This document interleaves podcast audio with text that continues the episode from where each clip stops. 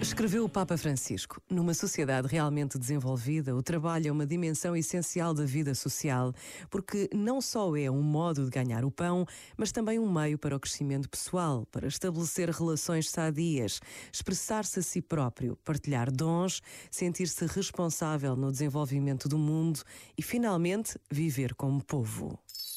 Este momento está disponível em podcast no site e na app da RFM. When I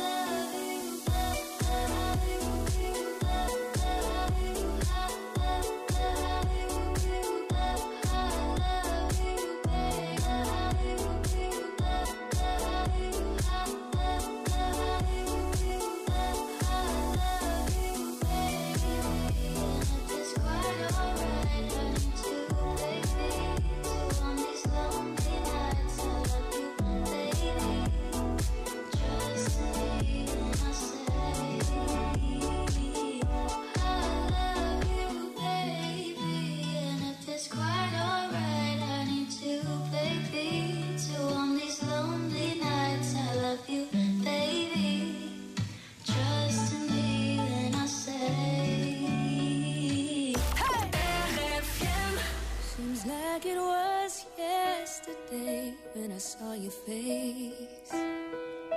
You told me how proud you were, but I walked away.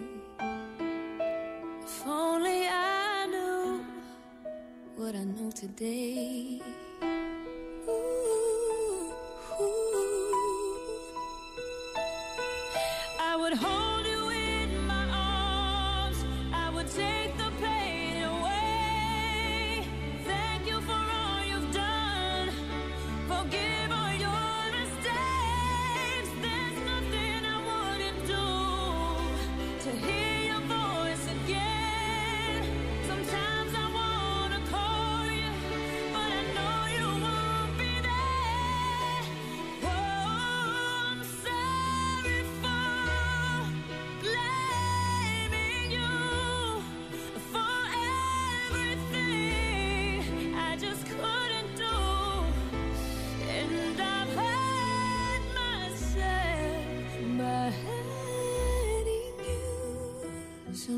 Days I feel broke inside, but I won't admit.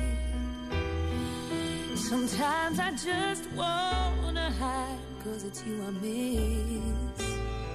And it's so hard to say goodbye when it comes to this.